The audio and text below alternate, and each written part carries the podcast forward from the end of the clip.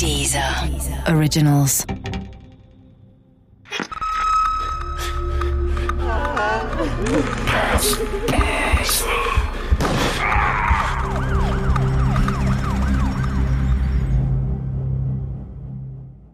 Tödliche Liebe von Richard Farston Teil 1 Ich bin auch in dieser Sekte aufgewachsen. Das war keine leichte Zeit, ganz bestimmt nicht. Die Ludendorffianer sind kein hedonistischer Verein, der einem den Spaß am Leben näher bringt, ganz im Gegenteil. Dort lernt man eher das Leben und sich selbst zu hassen.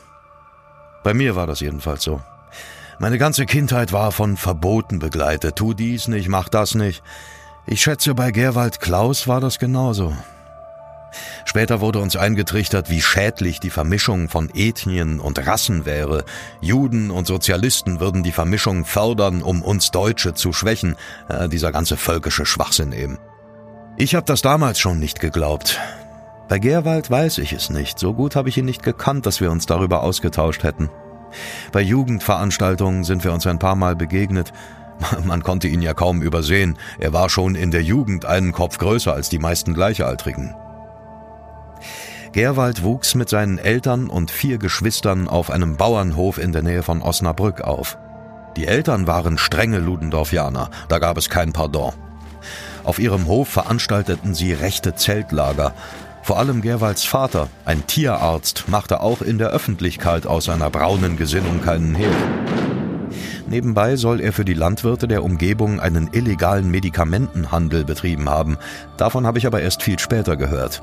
Kann sein, dass Gerwald da schon nicht mehr zu Hause wohnte. In der Schule haben sie ihn oft gehänselt. Ich habe da nie mitgemacht. Nicht, weil ich ein besserer Mensch als die anderen gewesen wäre, sondern weil ich Angst hatte, er würde mir bei einer der nächsten Jugendveranstaltungen der Ludendorffianer auf die Füße treten. Aus Frust über die Hänseleien seiner Mitschüler hat er mit 13 Jahren in einem Wald 50 Kilo Ammoniumnitratdünger in die Luft gejagt. Wenig später hat er mit seinem Bruder Dietwald einem Mann, der sich am Straßenrand erleichterte, das Auto geklaut. Es muss Mitte der 80er Jahre gewesen sein. Er fiel schon damals auf. Vielleicht weil er auffallen wollte. Er brauchte diese Art von Aufmerksamkeit scheinbar schon damals. Umso mehr später als Piratenpolitiker. Vom gehänselten Außenseiter zum bekannten Berliner Abgeordneten war es ein weiter Weg. Einer seiner Brüder hat sich erschossen, eine Schwester starb bei einem Autounfall. Ob Gerwald da noch zu Hause wohnte, kann ich nicht sagen. Mit 14 soll ihn der Vater aus dem Haus geprügelt und vom Hof geworfen haben, weil Gerwald sich als Schwuler geoutet hatte. Für den Vater mit seinem kruden rechten Gedankengut muss das natürlich eine Katastrophe gewesen sein, wahrscheinlich schlimmer noch als der Suizid seines anderen Sohnes. 1996 kamen dem Vater Justiz- und Steuerfahndungen auf die Spur, sein illegaler Medikamentenhandel drohte aufzufliegen. Er kam den Behörden zuvor, indem er mit seiner Restfamilie nach Kanada floh. Gerwald kam natürlich nicht mit, er blieb in Deutschland. Nach der Schule hatte er eine Ausbildung zum Fernmeldehandwerker bei der Telekom gemacht. Danach verpflichtete er sich als Soldat auf Zeit bei der Bundeswehr. Dort soll er sich in einen Unteroffizier verliebt haben. Als er ihm seine Liebe gestand, lachte ihn der Vorgesetzte angeblich aus und nannte ihn Schwuchtel. Gerwald schlug daraufhin auf ihn ein und wurde nach Paragraf 55 des Soldatengesetzes fristlos entlassen. Das war das Letzte, was ich von ihm hörte, bis er als Piratenpolitiker wieder in mein Blickfeld geriet. Bereits 1997 muss er nach Berlin gezogen sein. Später studierte er dort Maschinenbau an der Hochschule für Technik und Wirtschaft.